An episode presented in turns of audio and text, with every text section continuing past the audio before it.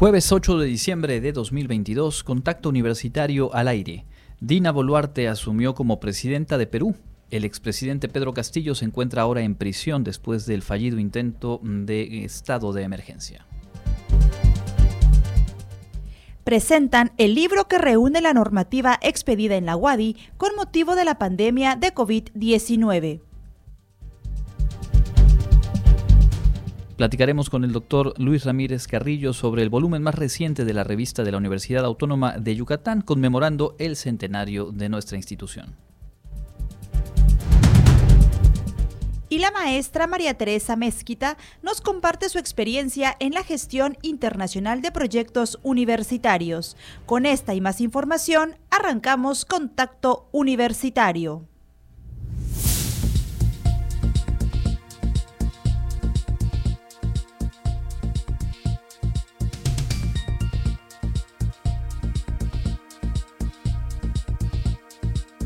Contacto Universitario. Nuestro punto de encuentro con la información.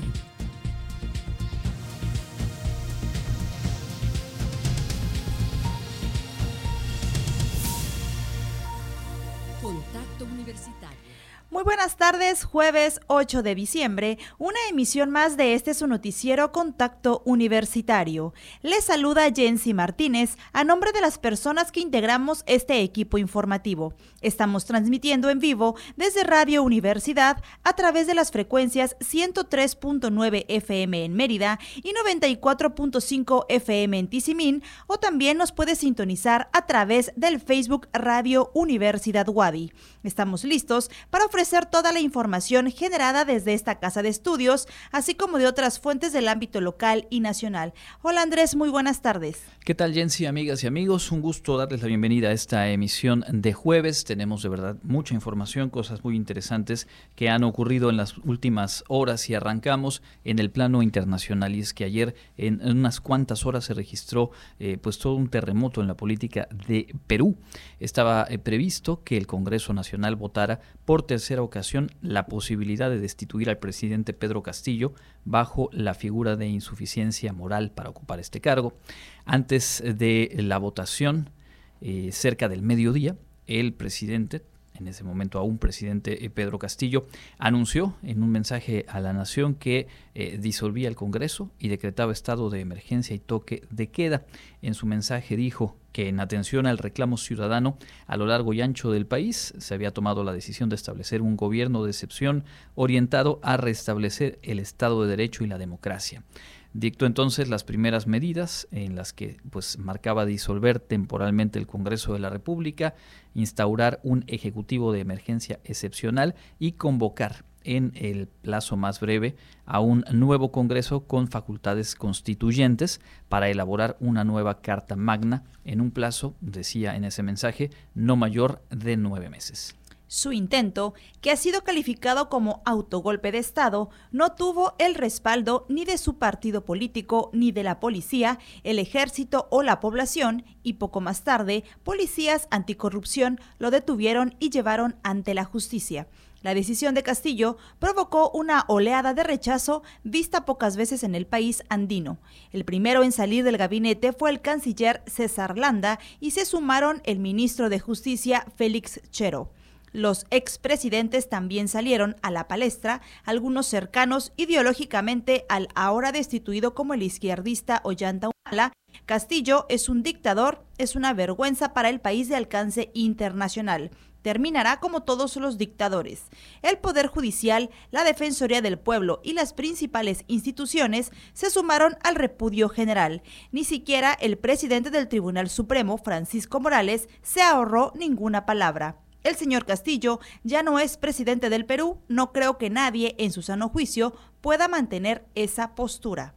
Y es que hasta ahora se habían abierto eh, seis investigaciones en contra del expresidente por casos de corrupción, involucrándolo a él, a algunos integrantes de su familia y a su círculo más cercano. El Parlamento ayer, después de este mensaje eh, de Pedro Castillo, anticipó el inicio de su sesión y votó de forma casi unánime la destitución, la destitución de Castillo.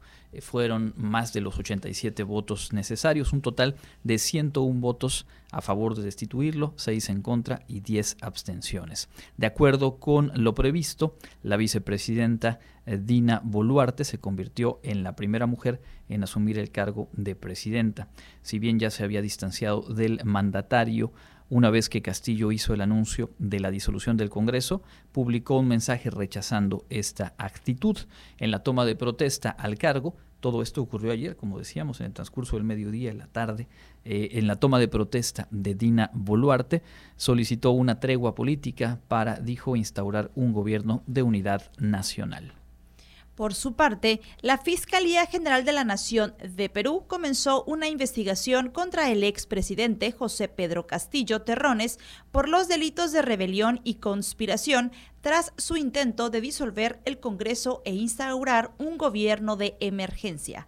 A pocas horas de su destitución y detención de Pedro Castillo, fue trasladado a un penal de alta seguridad pues todo un, todo un tema, todo un caso, eh, la velocidad con que se fue dando la información y el análisis que ha venido en las horas posteriores resulta de verdad muy interesante y es un retrato de eh, los tiempos que se viven hoy por hoy en el ámbito político eh, en varias partes del mundo. Es una realidad y por lo pronto ahí queda ese intento de romper el orden constitucional en el cual todos los factores de poder, pero además una parte muy amplia de la ciudadanía, pues manifestó en ese breve tiempo entre el anuncio de Pedro Castillo y su destitución ya formal a través del Congreso, eh, pues hubo manifestación de rechazo a una medida de esa naturaleza. Tendremos más información del ámbito internacional y nacional un poco más adelante. Vamos ahora de lleno con el acontecer universitario. Empezamos dando lectura a este comunicado emitido por nuestra Casa de Estudios y que dice lo siguiente. A la comunidad universitaria y la sociedad en general. La Universidad Autónoma de Yucatán mantiene en curso la aplicación del protocolo para la prevención, atención y sanción de la violencia de género, hostigamiento, discriminación, acoso y abusos sexuales, debido a un caso ocurrido entre dos estudiantes adolescentes pertenecientes a la Escuela Preparatoria 2 de esta casa de estudios. Ante las recientes manifestaciones que se han dado en torno a este asunto, se informa Número uno, la activación del protocolo se dio el pasado 27 de octubre a petición de la directora de la Escuela Preparatoria 2 y derivado de la recepción de un oficio de la Procuraduría de la Defensa de Niñas, Niños y Adolescentes, reportando la probable comisión de una conducta prevista en el instrumento universitario, por lo que ese mismo día la Comisión Ejecutiva del citado protocolo solicitó se emitieran las medidas académicas y administrativas para la protección de la adolescente involucrada, levantándose la queja 37-2022. Segundo punto de este comunicado emitido hoy por nuestra universidad, Conforme al procedimiento establecido en el protocolo, el 31 de octubre se citó a la joven en presencia de sus padres por ser menor de acuerdo a la mayoría de edad legal, se resguardó el interés superior de su persona y el derecho de escucha. En ese primer encuentro, el padre de la estudiante, quien es funcionario de la Prodenay, declinó que su hija diera testimonio, puesto que, aseguró, acudirían a la Fiscalía General del Estado y que la denuncia eh, que presentasen podría considerarse como declaración de la adolescente. Es así como la queja número 37, eh, diagonal 2022, está en proceso de investigación dentro del término que marca el protocolo de 30 días hábiles a partir de la entrevista de primer contacto. Punto número 3 de este comunicado dice, a lo largo del pasado mes de noviembre se realizaron una serie de diligencias para esclarecer los hechos procurando en todo momento garantizar el debido proceso y la protección de los derechos humanos, así como la integridad física y emocional de los adolescentes involucrados, a la vez de informar puntualmente a sus tutores. 4. Resulta eh, pertinente destacar que la UADI ha seguido los procesos establecidos en el mecanismo especializado para la atención, garantizando los derechos humanos y la posibilidad del acompañamiento psicológico en todo momento. En ejercicio de su derecho, los tutores que interponen la queja decidieron tener este acompañamiento por otra vía. Leemos este comunicado emitido por nuestra universidad el día de hoy. En su punto número 5 dice, como institución educativa, somos cuidadosos de la sobreexposición de contenidos sensibles, en especial tratándose de menores a la mayoría de edad legal, en congruencia con el principio de interés superior de niñas, niños y adolescentes. En los próximos días se emitirá el resolutivo del proceso de investigación y, en su caso, la sanción correspondiente con base en la normativa universitaria, así como en apego a un proceso cuidado que garantiza los derechos humanos de las partes involucradas. La Universidad Autónoma de Yucatán reitera su compromiso para erradicar conductas de violencia de género, hostigamiento, discriminación, acoso y abusos sexuales, siempre con apego a los principios de legalidad, con respeto al debido proceso y garantizando espacios seguros para toda la comunidad. Luz, Ciencia y Verdad, Universidad Autónoma de Yucatán, en este eh, comunicado fechado hoy 8 de diciembre de 2022. Y en otras noticias, igual de aquí de la Universidad Autónoma de Yucatán, hace unos minutos se presentó un libro que recopila las normas que se expidieron en nuestra universidad con motivo de la contingencia sanitaria. Karen Clemente estuvo presente y preparó esta nota. La compilación normativa universitaria transitoria expedida con motivo de la pandemia de COVID-19 permitirá que se conozcan las decisiones y acciones que se debieron tomar en la universidad Autónoma de Yucatán ante la más grave crisis de salud que se ha enfrentado en los últimos años. Lo anterior fue señalado por la secretaria general de la UADI, Celia Rosado Avilés, y el director de la Facultad de Medicina, Carlos Castro Sansores, durante la presentación de esta compilación, hecha por el abogado general de esta casa de estudios, Renan Hermilio Solís Sánchez. Ante invitados especiales, Rosado Avilés detalló que en este material se pueden encontrar testigos de las decisiones más relevantes que se tomaron para continuar con la vida universitaria como el transitar a la educación virtual. Quiero hacer un reconocimiento a todos los integrantes de la coordinación de tecnologías que trabajaban conmigo y que asumieron en ese momento este compromiso con muchísimo compromiso y con mucho espanto. El bachillerato de nuestra universidad tenía mucho camino andado y fue la punta de lance para el trabajo que vendría después. En algún momento, hay que decirlo, más de 10.000 cursos estaban en línea al servicio de los estudiantes en tanto, Castro Sansores recordó que el 14 de marzo de 2020 la incertidumbre se hizo presente en cada una de las personas, que fue convocada por el rector José de Jesús Williams tras la detección del primer caso de COVID-19 en Yucatán, pues consideró la universidad se enfrentaría al más grande reto de sus primeros 100 años de existencia. Lo que la universidad demostró con estas decisiones fue su capacidad de enfrentar circunstancias muy difíciles, imprevistas, totalmente adversas y lograr salir adelante. Por ello, esta compilación que marcará la historia de la universidad durará y permanecerá para que las generaciones siguientes sepan y conozcan las decisiones que se tuvieron que tomar Finalmente, el abogado general agregó que con motivo de la pandemia se actuó de manera diferente, pero no arbitraria, por lo que se expidió esta normativa transitoria que emana del Consejo Universitario y por acuerdos de la Rectoría, siempre respetando la ley orgánica de la universidad.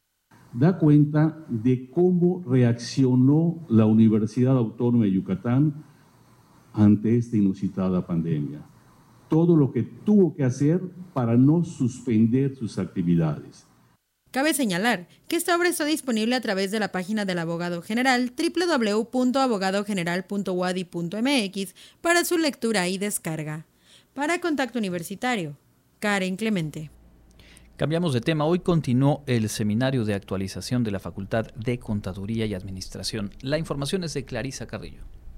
Durante el seminario de actualización 2022 que organiza la Facultad de Contaduría y Administración de la UADI, el profesor del plantel Elías Metri Duarte habló sobre el presupuesto de egresos de la Federación en donde destacó las facultades exclusivas de la Cámara de Diputados con respecto al tema. Apuntó que esta Cámara aprueba anualmente el presupuesto de egresos previo examen, discusión y en su caso modificación del proyecto enviado por el Ejecutivo Federal una vez aprobadas las contribuciones que a su juicio deben decretarse para cubrirlo.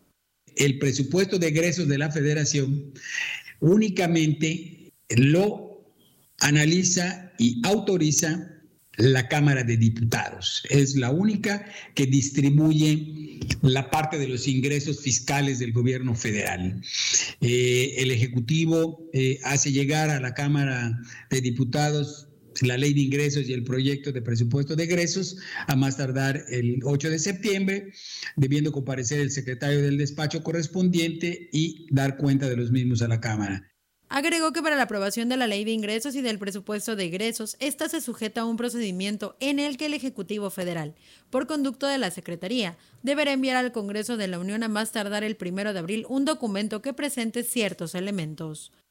Y ahí el Ejecutivo fija primero cuáles son los principales objetivos para la ley de ingresos y presupuesto de egresos del siguiente ejercicio, eh, enumera cuáles son sus programas prioritarios y sus montos, cuáles son las principales variables macroeconómicas que va a considerar para el siguiente ejercicio, cuál es el crecimiento económico, la inflación, tasas de interés, precios de petróleo y los probables escenarios sobre el monto total del presupuesto de egresos y ya sea que pueda tener un déficit o un superávit.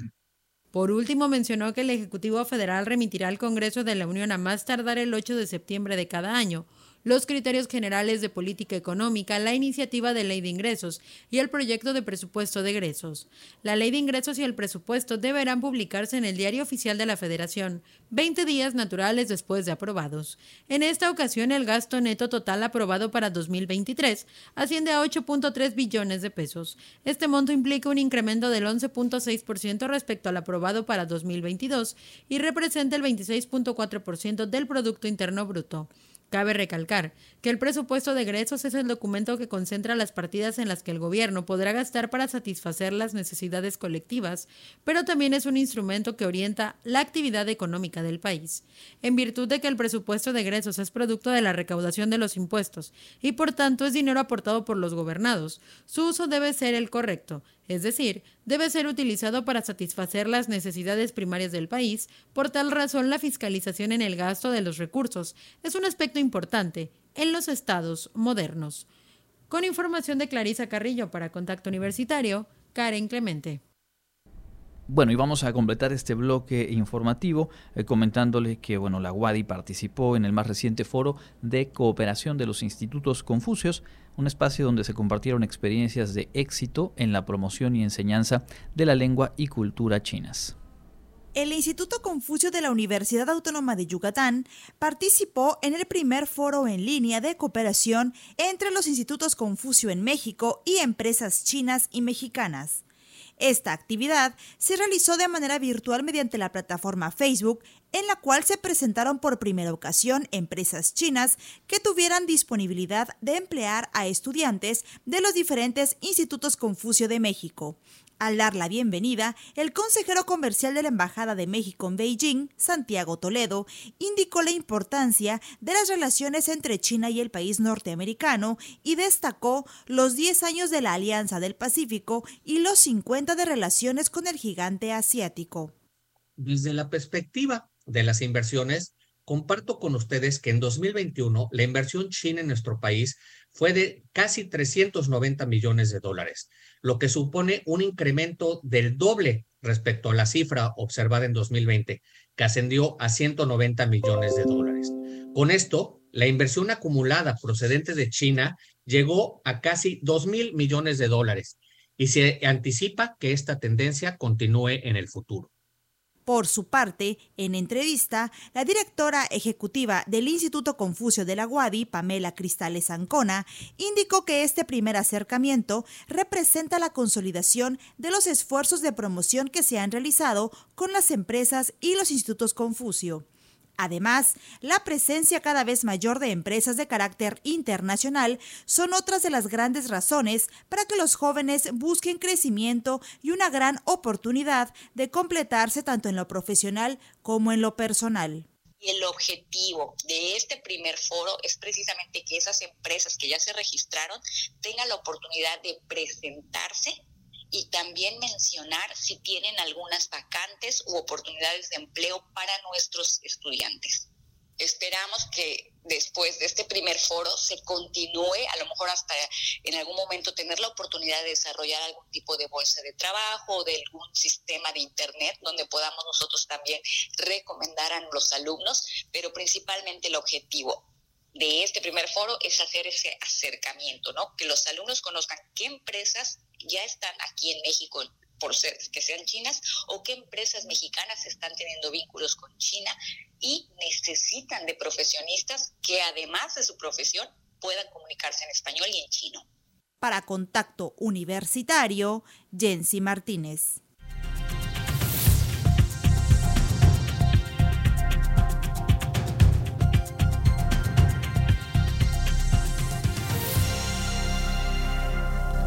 Continuamos en contacto universitario a través de Radio Universidad. Ya estamos en el espacio de entrevista y la tarde de hoy nos da mucho gusto eh, saludar vía telefónica al doctor Luis Ramírez eh, Carrillo. Él es investigador de la Unidad de Ciencias Sociales del Centro de Investigaciones Regionales Doctor Hideyo Noguchi y director de eh, la revista de la Universidad Autónoma de Yucatán que justamente ayer eh, presentó el volumen 37, número 281, en la conmemoración del centenario de nuestra universidad bajo el título Un siglo de compromiso social y académico.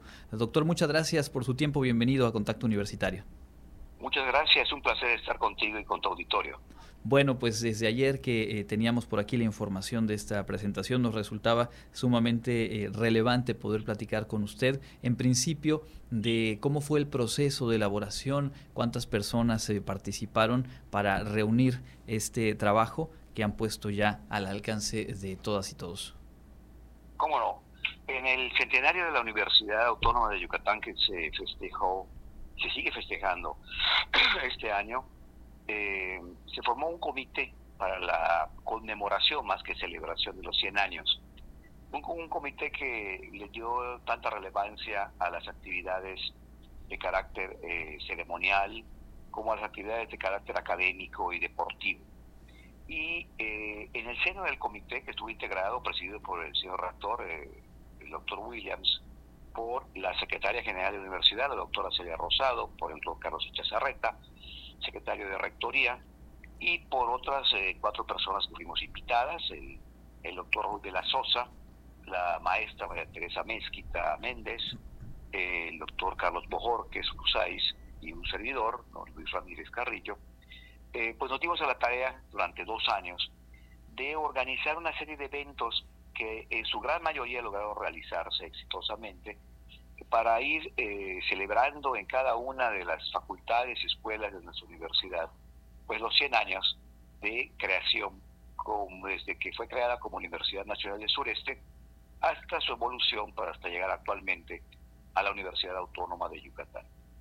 Eh, como uno de los eh, objetivos centrales de este comité planteó la necesidad de generar una memoria histórica, de la necesidad de recordar eh, qué es la Universidad Autónoma de Yucatán, de dónde viene y hacia dónde va. En ese sentido, eh, formamos dentro de este comité cuatro personas, un grupo de trabajo para elaborar eh, un texto que diera cuenta de la de la pues de, la trayectoria universitaria. Elaborándolo, pues nos quedó claro, me quedó claro que la historia de la Universidad Autónoma de Yucatán no comienza hace un siglo, con la creación de la Universidad Nacional del Sureste, sino que comienza hace 400 años, desde 1621, con la creación de eh, el, proyecto para la creación de la Universidad de Mérida por parte de la orden jesuita eh, instalada aquí en aquí en Yucatán. lo que lo que hace que la Universidad Autónoma de Yucatán sea eh, quizás después de la de la UNAM la segunda más antigua de la Nueva España, si consideramos esa antigüedad. ¿no? Entonces, en realidad, este año estamos conmemorando los cuatro siglos y un año de eh, la creación de los centros de educación superior de Yucatán, del que es heredera directa, eh, puesto que las instituciones fueron transformándose de paso a paso hasta llegar a la Universidad Autónoma de Yucatán que actualmente tenemos eh, frente a nosotros. ¿no? En consecuencia, eh, eh, qué mejor que darle cabida a esta historia a un número conmemorativo de la revista de la Universidad Autónoma de Yucatán, revista que ha acompañado durante un siglo el devenir de la propia institución. La revista de la universidad fue creada al mes siguiente que se creó la universidad. El primer número salió, la, universidad se creó en febrero del 22 y el primer número de la revista vio la luz en marzo del 22, ¿no? Entonces, ¿qué mejor marco que la propia revista para darnos cuenta de la historia de la universidad y subrayar los aspectos más importantes de esta larga trayectoria, ¿no? Y bueno, eh, en, en, este transcurso, en este texto que fue creciendo de manera muy, muy grande, es un texto de 250 páginas, debe tener más de un centenar de fotografías y de, y de imágenes, de dibujos y de cuadros, ¿verdad? Fuimos dando cuenta de toda la evolución que ha tenido las instituciones de educación superior en Yucatán que finalmente desembocaron en la, en la actual universidad. Pasamos revista a la Universidad de Mérida, pasamos revista al Colegio de San Pedro, pasamos revista al Colegio de San Ildefonso, que entonces no era seminario, pasamos revista al Instituto Literario de Yucatán, a la Real Universidad Pontificia, pasamos revista a, al, finalmente a la Universidad Nacional del Sureste y por último nos detuvimos, por supuesto, en todo el proceso de creación de la Universidad Autónoma de Yucatán, en la larga lucha que sostuvimos como universitarios por la autonomía de la universidad, la autonomía de cátedra de la universidad y, la evolución de los distintos planes educativos. Estamos viendo, y en este texto se puede, se puede leer, cómo se fue eh, pasando y transformando la educación superior en Yucatán, eh, acomodándose a la evolución propia de la sociedad yucateca y de la sociedad global en la actualidad.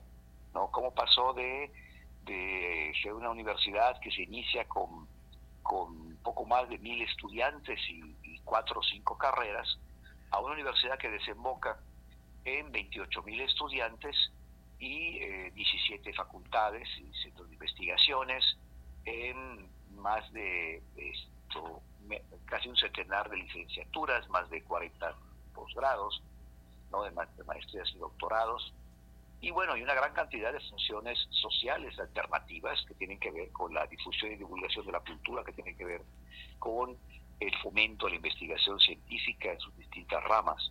En fin, la universidad se ha vuelto una institución muy compleja y sin embargo creo yo que mantiene la esencia misma de eh, ser una universidad pública, ser una universidad gratuita, ser una universidad dirigida fundamentalmente a los yucatecos, ser una universidad que atiende y que, y que se ocupa de pues la formación de profesionistas y la formación de, eh, de, médicos, de abogados, de ingenieros, de arquitectos, de psicólogos y de muchas otras carreras que definitivamente digamos que le dan cobertura, cobijo, sustancia a las necesidades de conocimiento y de atención de todo tipo de la sociedad yucateca, ¿no?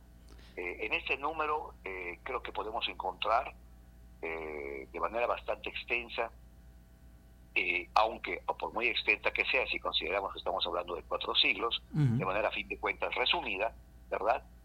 el cambio, la transformación de la institución, cómo una organización fue dando paso a otra sin perder de vista la necesidad del fomento a la educación, cómo eh, los distintos programas educativos se fueron, se fueron introduciendo, como la universidad y educación misma superior, como en toda América Latina, la verdad se volvió laica poco a poco con el paso de, la monarquía y del virreinato a las repúblicas, y cómo se fue eh, finalmente adaptando a un modelo de educación que tiene que ver en la actualidad con un mundo global, un mundo tecnificado, un mundo digitalizado, sí, un mundo eh, de creación de competencias y desarrollo de habilidades, que es el que nos caracteriza el día de hoy. En ese sentido, yo creo que los documentos que incluso se incorporan en el texto, pues son sumamente valiosos. Tenemos eh, copia del documento en el que el rey eh, de España y el Papa autorizaban la creación de la Universidad de Mérida. Tenemos los documentos en los cuales se establece la creación de la Universidad Nacional del Sureste, la primera, la primera ley orgánica de la universidad, los documentos en los cuales se decreta la autonomía en el 84 de la universidad eh, y autónoma igualmente, eh, tenemos eh, pues una larga discreción sobre el papel de la autonomía y el papel de los estudiantes y de los maestros en la organización universitaria que nos dan pues órganos de gobierno eh, colegiados, órganos de gobiernos colegiados, que en gran medida son los que nos han permitido pues mantener la estabilidad como universidad y como institución pese a los inevitables avatares de los tiempos políticos, pero que nos eh, permiten observar una institución que se mantiene sólida en cuanto a, su, estructura administrativa, que no cede ante las presiones políticas de ningún tipo y no ha cedido a lo largo de un siglo, ¿verdad? Y que ha podido por esa misma razón evitar pues muchos de los conflictos que han dado al traste otras universidades públicas en México, particularmente en provincia, ¿no? Eh, no menos interesante es observar los documentos actuales y la gran oferta educativa que nos dan las 17 facultades y una docena de dependencias que están en la universidad, desde las que enseñan chino y tienen una docencia vinculada al extranjero, como el Instituto Confucio, hasta las que eh, desarrollan programas sociales de integración comunitaria, atendiendo una cuarentena de comunidades, ¿verdad? Hasta las que los modelos de, de, inclusión para nivel eh, medios de educación media superior y bachillerato que, que tenemos en, en colonias de escasos recursos que permiten pues dar apoyo especial a estudiantes con necesidades eh, especiales educativas de tal manera de poderlos formar eh, en, las competencias fundamentales para poderlos incorporar luego a las carreras de educación superior. En fin, la universidad, aquí en este libro damos cuenta de una gran cantidad de, actividades de las que, si les soy sincero, eh, nosotros mismos no éramos muy conscientes. O sea, cuando las uno todas juntas y cuando uno todo lo que la universidad ofrece, ¿no? Desde las carreras de robótica en algún lado hasta eh, la, posibilidad de construcción de drones en ingeniería civil, por ejemplo, hasta lo que se ofrece en términos de creación de plataformas digitales en la Facultad de Matemáticas, por no hablar de las carreras de, de, comunicaciones, de la carrera de antropología y arqueología. Somos arqueólogos para el estudio de la arqueología maya en especial a las carreras de, licenciatura, por supuesto, de, las carreras de letras que tenemos, que son muy solicitadas. Hasta que no lo ve todo uno junto, como lo pudimos poner en la revista, no, no eh, se da uno cuenta, digamos, aunque no lo supiera previamente, pues de la gran gama de opciones que tenemos y del enorme trabajo que los maestros, que los maestros y los académicos de la universidad han estado realizando eh, fundamentalmente en beneficio de la sociedad educativa, ¿no? Yo Totalmente. Creo que, eh, sí, yo creo que es, es, ha sido un trabajo interesante, ha sido un trabajo importante, se presentó eh, como un evento especial en la inauguración del nuevo recinto del Consejo Universitario, ¿verdad? Ante, una, una sesión del Consejo, no una sesión del Consejo, ante los miembros del Consejo, ¿verdad? Y de y los directivos en general de la universidad, y se planteó también la, la manera de acceder al, a la revista, ¿no? La revista está disponible en, la plataforma digital gratuitamente y cualquiera puede bajarla eh, si, si, lo desea o consultarla en línea si busca algún dato en particular respecto a los modelos educativos en Yucatán, respecto a la educación superior, respecto a los programas de estudio de la propia universidad, ¿verdad? Sin duda es, es un... la revista puede bajarse en en www, revista universitaria, el punto wadi, punto mxph. Pero esto, eh, pero no hay necesidad de, de, de de aprenderlo, basta poner el nombre o bien entrar al entrar a la, a la página de la WADI y de manera esto, directa puede uno acceder a esta revista, al igual que a los últimos a los números de los últimos 20 años que están todos en línea disponibles para el público pues es un trabajo sumamente valioso. Me parece que esta oportunidad que, que ustedes tuvieron al realizarla y que ahora ponen al alcance de, todas y todos nosotros de mirar la historia, mirar la dimensión de esa historia y por supuesto también comprender lo que es hoy por hoy nuestra universidad es eh, pues un, regalo que valía la pena eh, compartir con nuestra audiencia. Por ello le agradecemos mucho el reconocimiento a usted y a quienes eh, fueron parte de este proyecto y ojalá tengamos oportunidad más adelante de, retomar, porque más allá de la conmemoración del centenario, creo que es fundamental para la identidad universitaria conocer y seguir hablando, seguir reflexionando de la trascendencia que ha tenido y que tiene nuestra institución. Por supuesto que sí, siempre estará a sus órdenes de la universidad y de su público. Muy amable es el doctor Luis Ramírez Carrillo, director de la revista de la Universidad Autónoma de Yucatán. Ahí la invitación, pueden usted eh, buscar ya, ya mismo este número y bueno, realmente un trabajo muy, muy valioso que eh, pues echábamos en falta en la historia universitaria y está ya concentrado. Vamos a hacer una pausa, estamos en contacto universitario, tenemos mucho más al volver.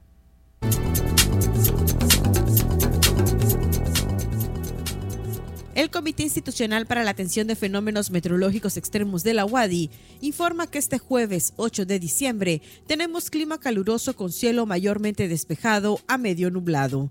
La máxima temperatura estará en 32 grados Celsius y la mínima será de 14 grados en el amanecer de mañana viernes. En la ciudad de Mérida, centro y oeste, la temperatura máxima será de 32 grados y la mínima de 18. En la costa se esperan temperaturas máximas de 28 grados y mínimas de 22 con cielo despejado. En el sur y sureste del estado, la temperatura más alta será de 33 grados y las mínimas de 14. El cielo estará mayormente despejado.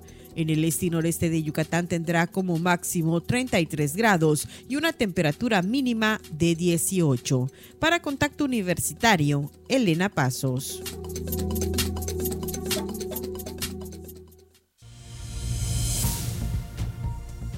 Contacto Universitario, nuestro servicio informativo en radio.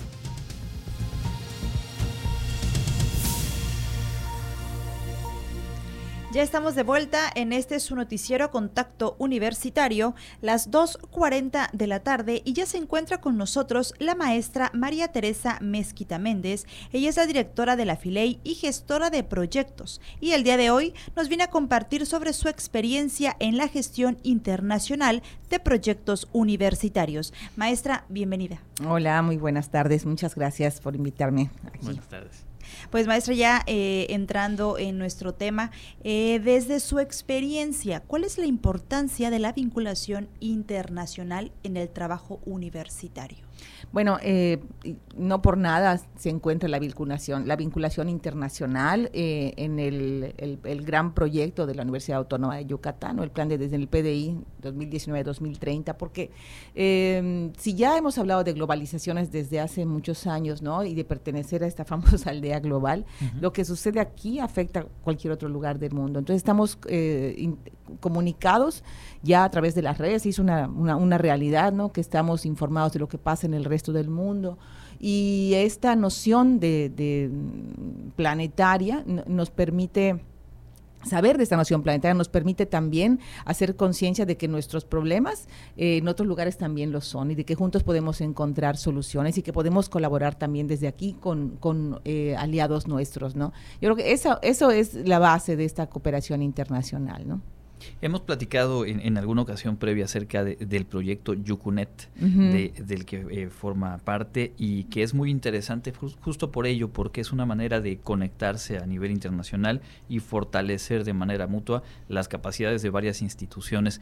¿Podrías recordarnos de manera más o menos resumida en qué consiste y, cuál ha sido la participación de Wadi en este proyecto? Por supuesto, eh, Yucunet, eh, la palabra significa Yucatán Cuba Network. Entonces tiene un fundamento fundamento de relación internacional eh, con Cuba, en, en, principio para desarrollar tanto en Cuba como en Yucatán un estudio de posgrado, un estudio de maestría, que en principio se quiso eh, ver si es posible hacer una doble titulación o por lo menos eh, contenidos compartidos entre ambas. Y además la creación de una red internacional de cooperación.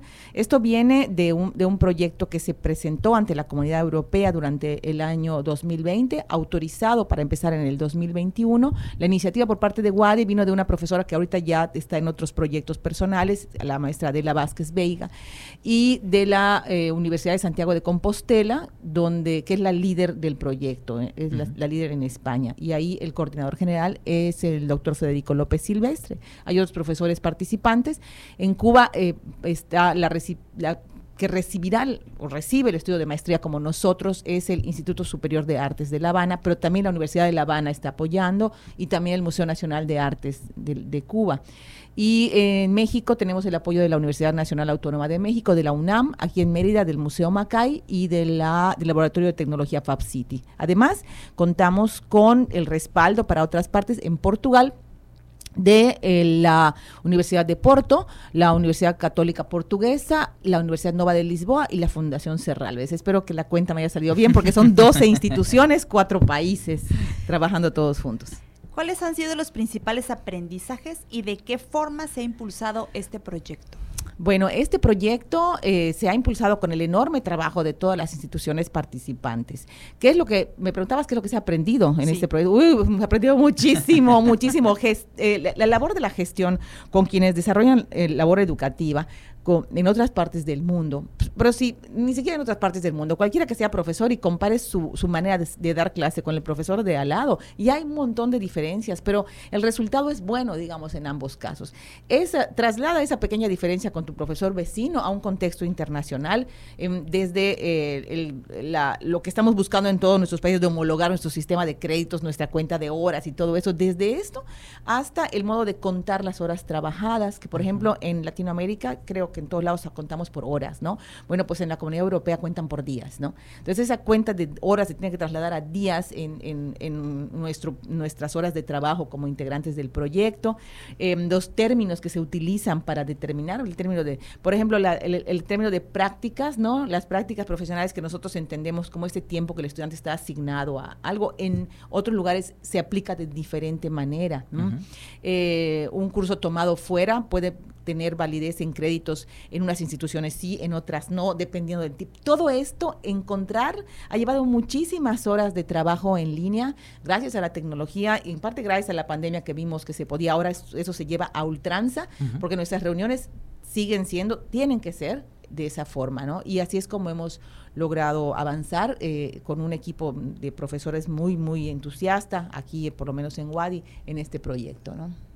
Es eh, esta charla que estamos teniendo eh, en el marco de, esta colaboración que hemos mantenido con el área de internacionalización de la UADI, precisamente a partir de conocer proyectos, iniciativas, eh, plataformas con las cuales la, universidad eh, potencia su, su, posibilidad de vincularse en el plano internacional. Y aprovechando que en su caso hay obviamente la experiencia en este proyecto Yucunet, pero también la Filey como un espacio que tiene de origen eh, e, esta relevancia y esta búsqueda de, mantener el diálogo internacional, eh, preguntar un poco de cuál es la mirada en ese aspecto de la internacionalización para la, feria de, la lectura en Yucatán. Ah, muchas gracias, Andrés. Sí, bueno, bueno, aquí en confianza, aunque nos están oyendo un montón de personas fuera, pero con toda la confianza de que es nuestra universidad y de que eh, tengo el honor de colaborar con este proyecto Yucunet, me he dado cuenta de que mm, la experiencia de gestión cultural que proponemos con Yucunet es un escenario real de aprendizaje en el ejercicio en Filey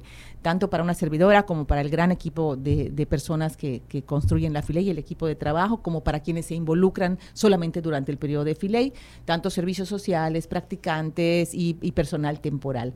Creo que es un fantástico escenario real de aprendizaje eh, que, además llega, lleva a la realidad un proyecto que tiene también características internacionales, porque pues tenemos presencia, eh, aunque no haya un país invitado, pero sí tenemos presencia de... Eh, elementos culturales de otros países, eh, propuestas. Ahorita todavía no estamos en momento de anunciar el programa, eso lo haríamos, lo haremos en breve, pero todavía no. Pero sí vamos a tener presencia internacional. Entonces, esta labor de mediación, porque también podemos adelantar un poco que la propuesta de maestría va más hacia una mediación cultural que hacia una gestión, ¿no? Para que sea más horizontal y menos vertical. De eso también aprendemos mucho a la hora de pensar en una feria que tiene una perspectiva social, una perspectiva incluyente, eh, que es la que corresponde a una universidad pública como la nuestra, ¿no? Que tiene sus enormes retos también, pero de una vez estoy agradecida de tanto entusiasmo y tanta eh, buena voluntad que, hemos encontrado en, un montón de colaboradores, eh, de verdad. Por supuesto. También hace unos días nos enteramos que estuvieron en la FIL Sí. de Guadalajara. Sí, sí, sí. ¿Qué puntos de referencia para lo que se vivirá en la FILEI el próximo año? Ya, pues la FIL de Guadalajara es un modelo de, de feria para muchas ferias en el mundo, porque es, es- es considerada la feria del libro, hay que se- señalar esa diferencia, la feria del libro más importante de habla hispana, ¿de acuerdo? Entonces, nosotros al ser una feria de la lectura, yo creo que toda la perspectiva de descubrir o corroborar, porque no es descubrir, es corroborar que hay tantas personas interesadas en leer, ¿no? Yo creo que eso nos brinda un referente de fortaleza para nuestra Filey, porque nosotros en la Filey entendemos la lectura como el acto central, el acto vertebral.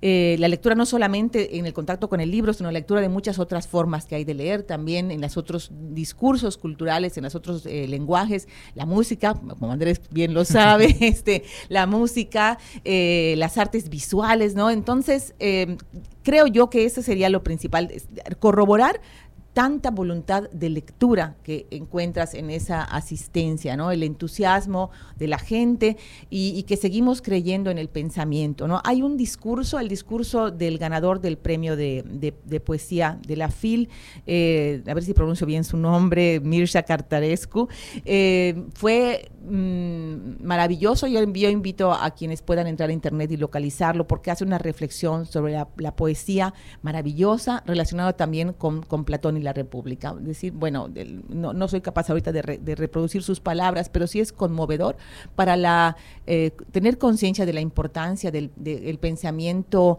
concentrado que hay en una poesía, de cómo es un repositorio de nuestras ideas y nuestras sensibilidades. Es, eh, me pareció eh, em, cautivador y además muy convincente y muy pertinente su discurso, ¿no? Entonces ahí hay muchas cosas que podríamos conversar, ¿no? Pero impresionada con, con eso y con la, la, la afluencia de la gente, el interés, ¿no? Del público. y un escaparate totalmente eh, global como la, Sí. la Feria Internacional del Libro de, de Guadalajara, Sí. de la que se aprende a distancia y me puedo imaginar lo que se puede aprender al estar ahí, al caminar, al tener estas juntas de trabajo, en fin, creo que eh, es muy enriquecedor el que eh, el equipo de la Filey, de nuestra Filey, tenga esa presencia y además lo sabemos, son días clave para la conformación de lo que vamos a vivir. Sí, sí, sí, y si me, si me permiten el comentario, yo también estoy muy agradecida de la, la- el entusiasmo que de eh, plausibles o posibles participantes de Filey recibimos ahí, ¿no? Es decir, las personas que nos recibieron, que nos acompañaron, miran con, con mucha eh, con mucha alegría la, la- la presencia de nuestra feria y eh, bueno, yo mantenía yo esta este discurso de la feria de la lectura, de, del ser una feria universitaria, entonces es que está perfecto, es que de eso se trata, es que así es, ¿no? Y tenían muchas ganas de participar, de venir, de apoyar desde lejos, desde cerca. Así que bueno, ojalá que, que todo esto lo logremos llevar a la realidad. Yo estoy segura que sí. Pues ya nos estamos eh, removiendo aquí los dedos. Emocionando. Esperando el momento en el que nos den a conocer lo, lo que pues están terminando de cuadrar y que estoy seguro para la gente que nos escucha es, es de muy alto interés. ¿Hay algo más que quisiera agregar, maestra? Eh, bueno, eh, que estén muy pendientes de nuestras redes sociales, porque, por ejemplo, ahorita ya se cerró la- el plazo para las propuestas, de presentar propuestas de participación, y eh, en las últimas, sabes, a las 12 de la noche del último día llegan a amontonarse las propuestas, ¿no? Entonces, todavía tenemos abierta una convocatoria del premio de eh, periodismo, Periodismo. cultural, entonces, a quienes nos escuchen a través de, de Radio Universidad, que lo hagan, eh, lo, lo- lo compartan con personas donde crean que puedan ofrecernos a candidatos, a candidatas para este premio, que es muy importante. También allí anunciaremos novedades, eh, la- la- cuando haya rueda de prensa para anunciar programa, el- la ganadora, por ejemplo, del, del premio, que es Carmen. Villoro, está ahí también. Este, no Carmen Villoro, perdón, este, Bollosa. Carmen Bollosa. Sí, sí. Es que estuve, estuvimos en la biblioteca de, de Octavio Paz con. Carmen Villoro, que es una biblioteca preciosa, y se me fue, perdón. bueno, Carmen. es una magnífica Sí, claro, eh, no, autora. hombre. Este, Carmen, sí, la ganadora la anunciamos ahí y, y- y siempre compartimos información. Entonces, los invitamos a entrar a nuestras redes www.filey.org para que estén informados de todo lo que, lo que hacemos. Mm. Bueno, pues nosotros estaremos ahí siguiéndoles en las redes y pendientes para compartir con nuestro público los detalles cuando sea el momento adecuado. Entre Sí. tanto, muchísimas gracias por acompañarnos en, en esta emisión de Contacto Universitario. Gracias, Andrés. Muchas gracias por el espacio. Es la maestra María Teresa Mezquita Méndez, directora de la fila y platicando aquí con usted. Vamos a avanzar en el contenido tenemos la información local y lo más relevante del plano internacional.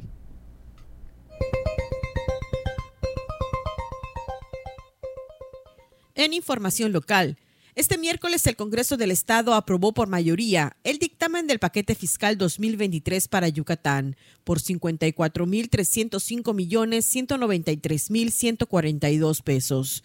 El presupuesto tiene un aumento del 14% con respecto al 2022, pues recibirá 8 mil millones de pesos adicionales, de los cuales 6.500 son de las aportaciones federales a Yucatán. En el paquete fiscal 2023, el gobierno del Estado no propone nuevos impuestos, pero sí incrementos en las multas y esperan una mayor recaudación por la nueva forma de cobro del transporte público, donde los choferes ya no recibirán el dinero, sino que cobrará el gobierno estatal de manera electrónica y se lo transferirá a los concesionarios. Con la capacitación en primeros auxilios básicos y la entrega de botiquines, la Cruz Roja Mexicana en Yucatán concluyó el proyecto Centros Educativos Seguros. Al respecto, la delegada estatal Michelle Virne de Rodríguez calificó de exitosa esta primera etapa, ya que la capacitación y prevención forman parte de la seguridad de los niños, además que tenemos una escuela más segura y en la sociedad tendremos más gente preparada para atender una emergencia. Por su parte, Brenda Ávila Flores, responsable del programa Programa Nacional de Reducción de Riesgos de Desastre, explicó que la cultura de la prevención de riesgos se debe inculcar en toda la población, ya que al tener la preparación adecuada para dar una primera atención a las emergencias, se puede reducir la pérdida de la vida de una persona. El oriente de Yucatán está en alerta ante la aparición de varios casos de dengue, incluso del dengue hemorrágico, males que habían estado controlados en la mayoría de los municipios del estado, según informa el Universal. El Sistema Nacional de Vigilancia Epidemiológica SINAVE señala que los municipios que presentan la mayor incidencia de la enfermedad son Cucunul, Temozón, Valladolid y Tinum. De acuerdo con la Secretaría de Salud Federal, el aumento de contagios de dengue continúa, pues en la última semana de noviembre y los primeros días de diciembre se confirmaron 44 nuevos casos positivos, con lo cual se llegó a la cifra de 363 a unos días de terminar 2022. Aquí en Mérida, las brigadas recorren colonias y fraccionamientos, incluso ingresan a los predios para fumigar cuando se ha reportado algún caso de dengue en las inmediaciones. Para Contacto Universitario, Elena Paso. Sigue en contacto. Búscanos en Spotify y otras plataformas de podcast como Contacto Universitario Wadi.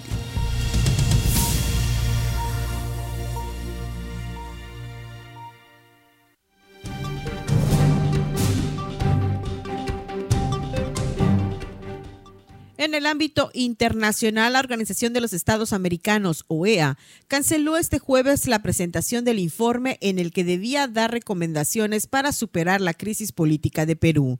Esto después de la destitución y arresto del expresidente Pedro Castillo, acusado de intentar un golpe de Estado.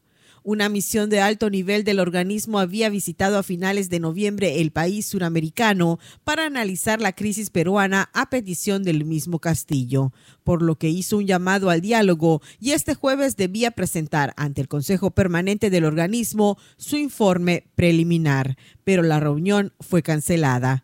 Pedro Castillo anunció el miércoles la disolución del Congreso y la formación de un gobierno de excepción para sortear un juicio político en su contra, pero la mayoría de su ejecutivo y las Fuerzas Armadas le dieron la espalda. El Congreso lo destituyó y la Fiscalía lo arrestó por intento de golpe de Estado. El Parlamento nombró como nueva presidenta a Dina Boluarte, hasta entonces vicepresidenta de Castillo y quien se opuso al plan de su predecesor.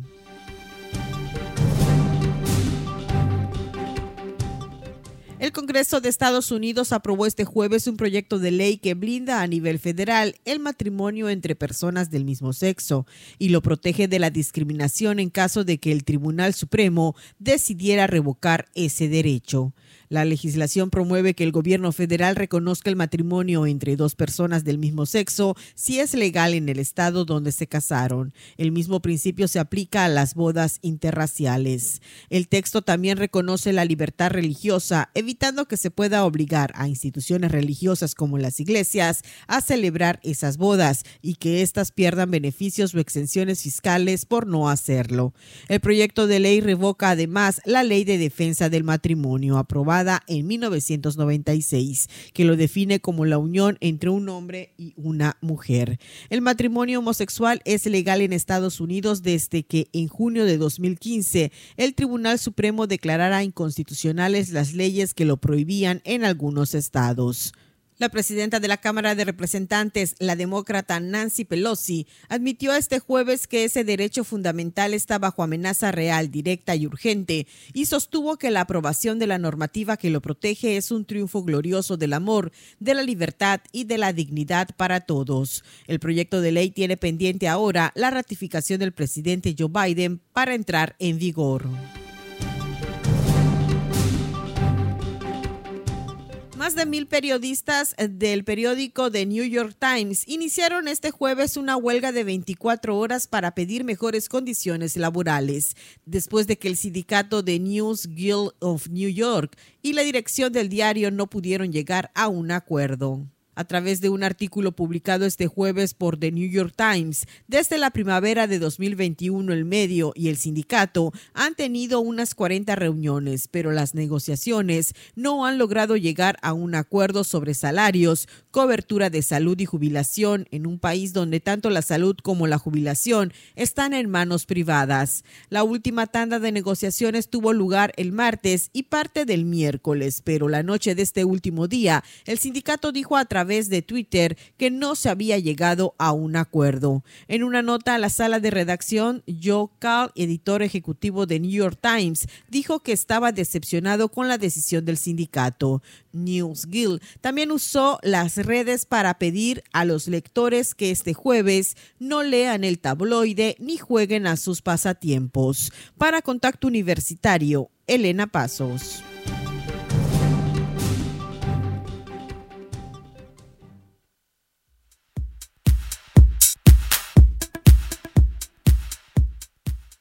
Amigos, ya estamos listos con la información de la agenda universitaria. Este viernes 9 de diciembre se llevará a cabo la premiación de los Juegos Deportivos Universitarios en su edición número 53. No te pierdas este evento que tendrá lugar en el Centro Deportivo Universitario a las 19 horas. La Facultad de Medicina de la Universidad Autónoma de Yucatán invita a los profesionales de la salud a participar en el séptimo Congreso Internacional de Terapia Ocupacional Ocupación y vulnerabilidad hacia un cambio saludable, que se llevará a cabo del 15 al 17 de diciembre. Para recibir información e inscripciones puedes escribir a septocongreso2022 Te invitamos a participar en la carrera Prepa 2 por siempre, que se llevará a cabo el próximo 10 de diciembre a las 7 de la mañana. Inscríbete y recuerda que puedes pasar por tu playera al módulo de vinculación del 6 al 9 de diciembre de 10 a 17 horas con tu hoja de registro y comprobante de pago. Más información la puedes consultar en la página de Facebook Escuela Preparatoria 2-Wadi. Acompáñanos al curso Proceso de Atención en Enfermería que iniciará el próximo 15 de diciembre. Si quieres más información, puedes escribir a alberta.mendoza.correo.wadi.mx. Y con el fin de contribuir a la mejora en la calidad de vida de nuestra sociedad, la Facultad de Medicina pone a disposición del público en general y la comunidad universitaria los servicios de nuestra unidad universitaria de rehabilitación para mayor información y citas puedes escribirnos un mensaje vía WhatsApp al 9995 93 20 86. Nos ubicamos a un costado del complejo deportivo de la Inalámbrica. Esto ha sido lo más relevante de la agenda universitaria. Mi nombre es Fabio Herrera Contreras, Comunicación Digital, Audiovisual e Identidad. Muchas gracias a Fabiola y a todo el equipo que conforma la producción de este informativo. Se nos quedaron algunos asuntos interesantes que les recomiendo revisar en las plataformas eh, digitales en torno a la reforma electoral. Por ahí en el periódico El Universal vienen un par de notas y una de ellas en particular hace referencia a algunas de eh, las modificaciones que se perfilan de aprobarse en el Senado, este llamado Plan B de la reforma electoral. Particularmente se concentran en cómo podrían estarle facilitando la permanencia, el no perder el registro a los partidos políticos más eh, pequeños. Y con ello eh, pues también uno tendría que cuestionar si en efecto el producto, el gran resultado de estos cambios legislativos será o se reflejará en un ahorro en el presupuesto público, porque sabemos que algunos, por no decir la mayoría de esos pequeños partidos políticos, han surgido y se mantienen precisamente como una posibilidad de dar acceso a un grupo minúsculo a esas grandes bolsas de presupuesto público. Ese tema y por ahí también la inflación que afortunadamente en su registro ya completo del mes de noviembre mm, se confirma la tendencia a la baja, aunque todavía la inflación llamada subyacente, que es la que más eh, perdura, mantiene una tendencia al alza. Asuntos importantes por ahí para revisar a lo largo de la tarde. Con esto, hemos llegado al final de nuestra emisión. Agradezco mucho que nos hayan acompañado en este jueves 8 de diciembre. Agradezco también a Norma Méndez, que está en los controles, y a todo el equipo que hace posible este noticiero. Y les recuerdo que mañana a las 8 en punto tenemos emisión matutina con Elena Pasos Enríquez y a las 2 de la tarde los espero de vuelta con más información. Una servidora se despide de ustedes. Como siempre, fue un gusto haber compartido este espacio de noticias. Andrés. Muy buenas tardes, Jensi. Norma, muchísimas gracias por la asistencia técnica y a todas y todos ustedes que tengan una excelente tarde. Contacto Universitario, nuestro punto de encuentro con la información. Una producción de la Coordinación de Comunicación Institucional de la Universidad Autónoma de Yucatán.